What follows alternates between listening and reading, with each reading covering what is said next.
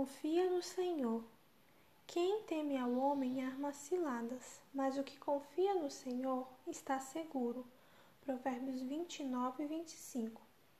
Os homens do mundo temem o futuro, a doença, a morte e, por fim, o juízo. Mas imediatamente os homens inseguros procuram trabalhar como castores por um tipo de segurança temporária que os ilude. Os que possuem mais dinheiro do que necessitam procuram um lugar seguro onde investi-lo, obtendo altos juros e dividendos. Aqueles que pensam poder fazer melhor investem na bolsa de valores, na qual ficam tão absorvidos que procuram consultar o escritório central cada manhã e frequentemente nem conseguem se assentar para o desjejum até que tenham consultado as mais recentes cotações da bolsa nos jornais. Conheço homens que se sentem soberbos e cheios de satisfação quando a cotação está alta, mas rabugentos e deprimidos quando a cotação cai alguns pontos no dia seguinte. A incerteza de seus investimentos preocupa inúmeros homens e mulheres de posses, levando-os à apreensão, velhice precoce e morte prematura. O único caminho viável para aqueles que têm posses é entrar em sociedade com o Senhor devolvendo-lhe fielmente os dízimos e crendo que ele faz tudo bem. O sentimento de ansiedade e o presságio do futuro têm induzido alguns ao desequilíbrio mental e acabam tirando a própria vida.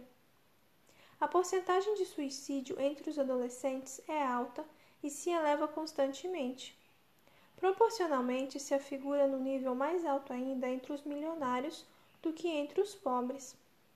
Mas a calma estabilidade de mente e espírito que emana da permanente fé e confiança no Senhor, venham sombras ou sol, é capaz de banir todo o temor.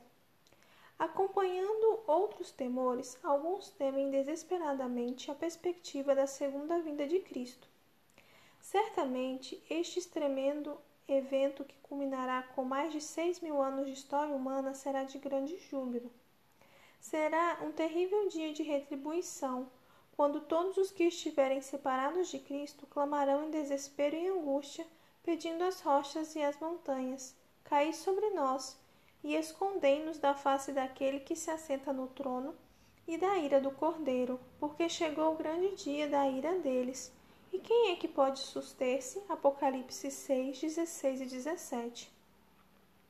Você teme assalto, roubo, morte acidental ou holocausto atômico, entregue o seu ser ao Senhor para que cuide de você e esteja seguro de que Ele tem o desejo e o poder de preservá-lo. Se o livramento não vem agora, esteja certo de que virá oportunamente. De qualquer forma, esteja seguro de chegar a salvo finalmente com os redimidos na terra, da terra ao lugar preparado para você na cidade santa.